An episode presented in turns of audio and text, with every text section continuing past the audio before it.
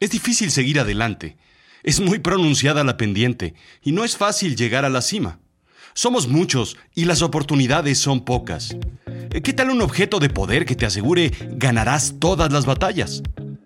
¿Qué tal la lanza sagrada? Yo soy Rodrigo Job y yo te cuento. Ah, sí, sí, sí, sí, sí. Y esto, esto es azul chiclamino, la realidad de lo absurdo.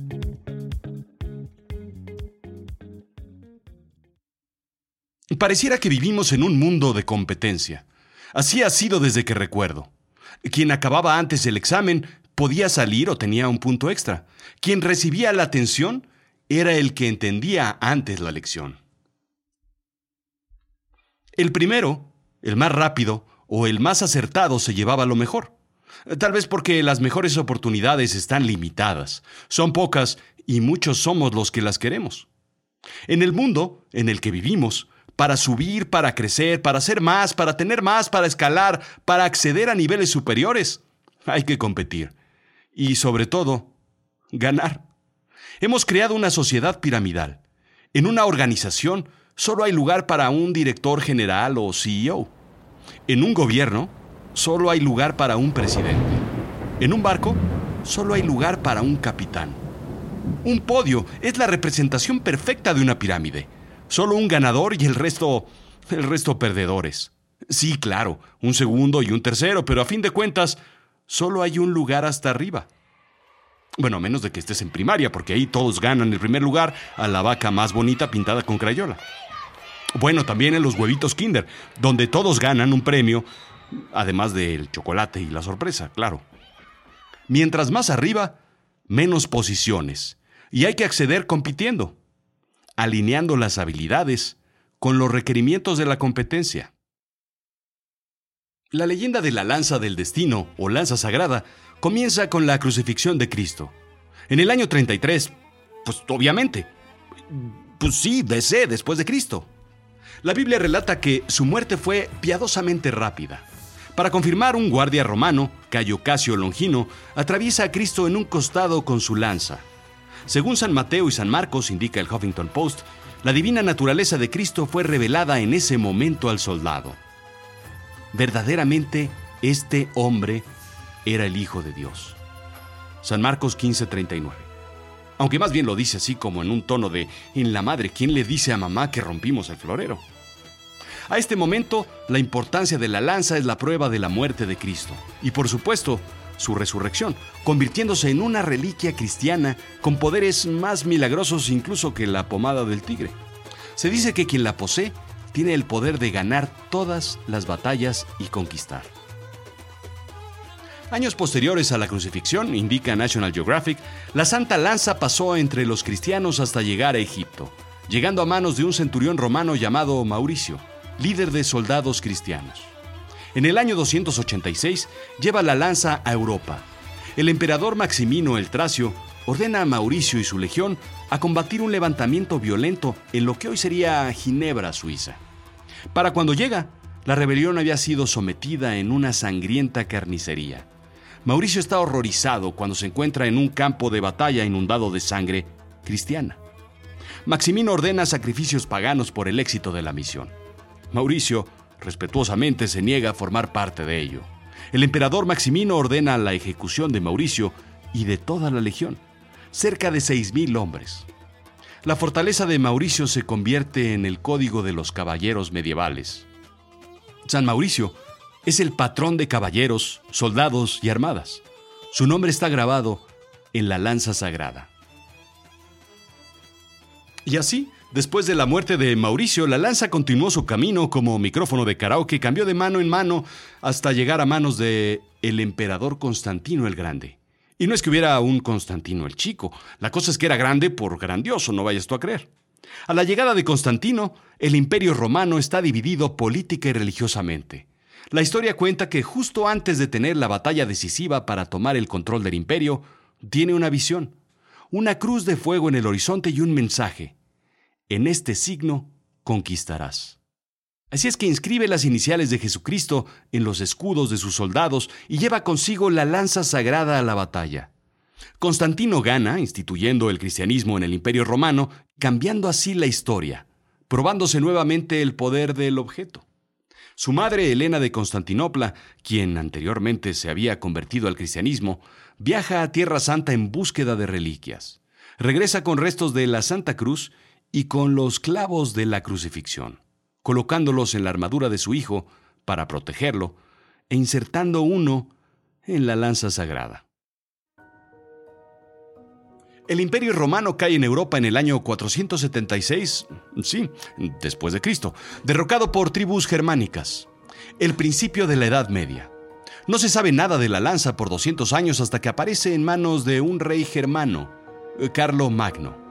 Se dice que carga consigo la lanza en su designio por consolidar el imperio que reuniría 12 de los actuales países europeos.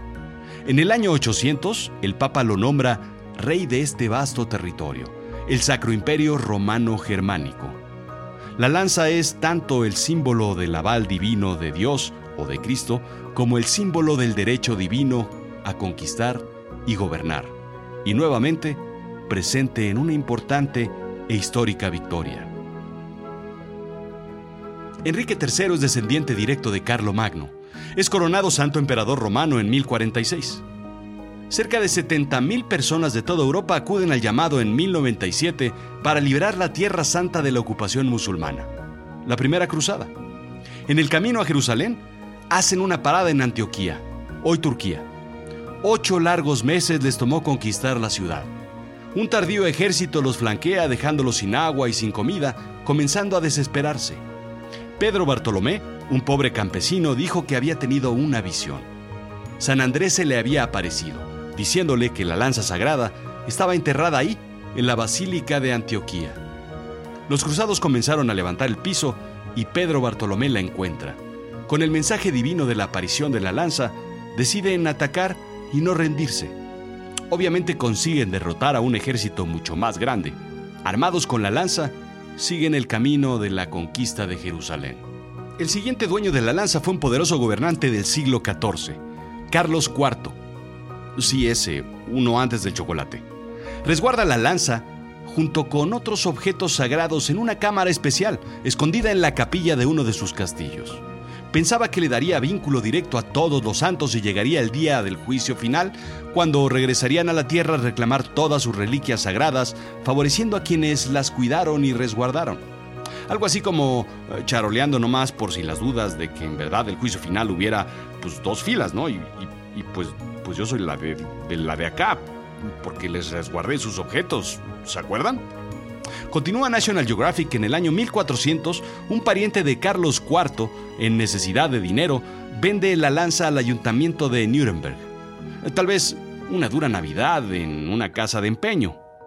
La reliquia se convierte en una de las mayores y más lucrativas atracciones de la Edad Media, que, junto con otras reliquias, tienen el objetivo de atraer ofrendas económicas.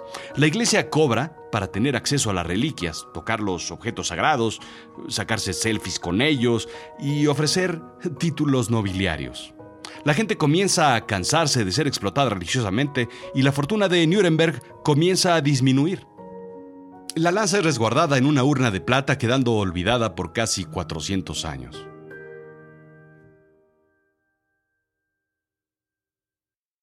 Quien tiene la lanza, dice el mito, conquistará el mundo. Así es que en 1796 se dice que Napoleón busca el poder de la lanza y cruza por Nuremberg. El ayuntamiento temeroso de que caiga en sus manos resguarda la reliquia en Viena con el barón von Hügel, quien promete que la regresaría cuando la amenaza se resolviera. Diez años después, el Sacro Imperio Romano fue disuelto, en 1806, y en la confusión, la lanza junto con otros objetos fue vendida a la colección de los Habsburgo. Moraleja, hay que dejarlo todo por escrito y con testigos. Los concejales del ayuntamiento pidieron el regreso de la colección tras la derrota del ejército de Napoleón en la batalla de Waterloo, pero las autoridades austriacas, nana, se negaron. Pero el más reciente y oscuro capítulo de la historia de la lanza es el que involucra al más perverso dictador de la historia, indica The Smithsonian. Por más de 100 años la lanza fue resguardada en Viena. Hitler toma el control de Austria y de todos sus tesoros, entre ellos la lanza sagrada. llevándola a Nuremberg, el hogar espiritual de los nazis. Hitler era anticristiano, simpatizante del ocultismo, indica el Huffington Post. Estaba obsesionado con la lanza y con su leyenda.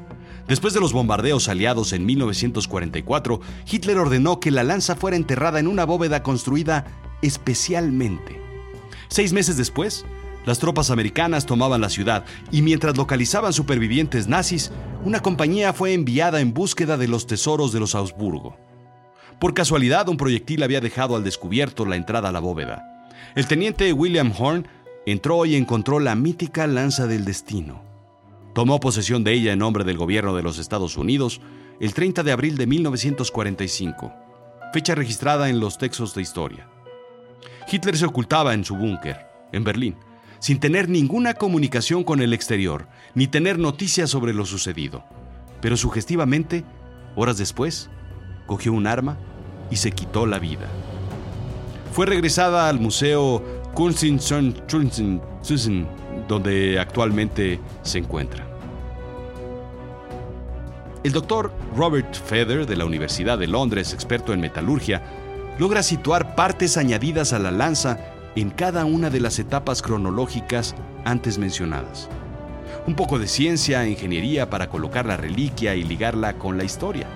Un poco de geografía para ubicar las ciudades sagradas. Un poco de imaginación para ligarla con poderes mágicos y míticos increíbles.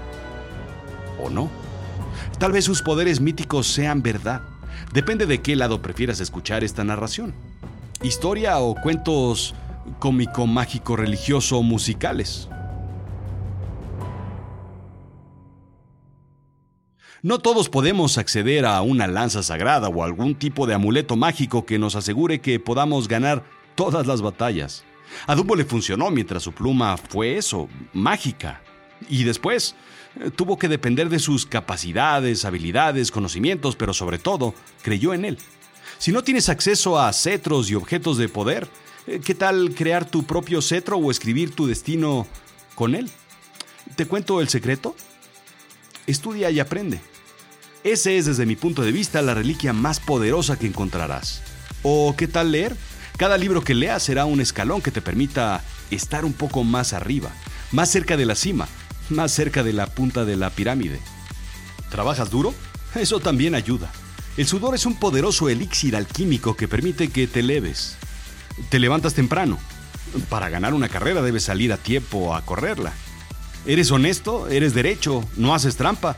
es muy importante. Aunque los que sí la hacen, a veces se adelantan, a veces también llegan antes, pero es un camino falso. Lo que consigues así no dura, créeme. ¿Eres tenaz?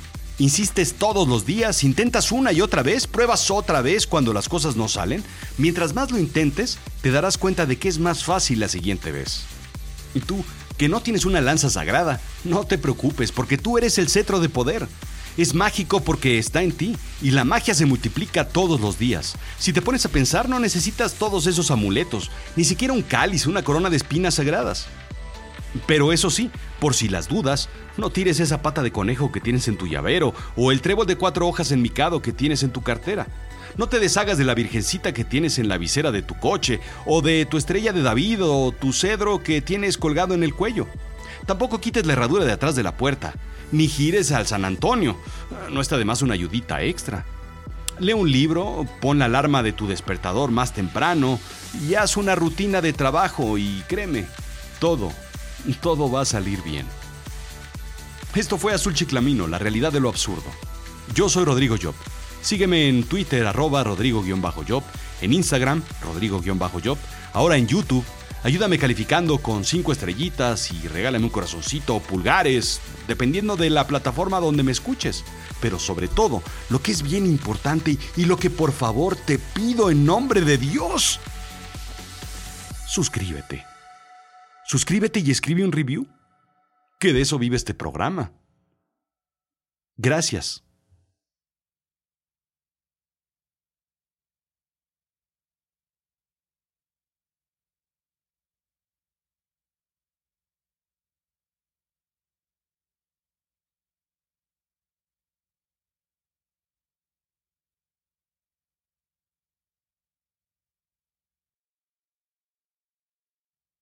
Y gracias a Dios.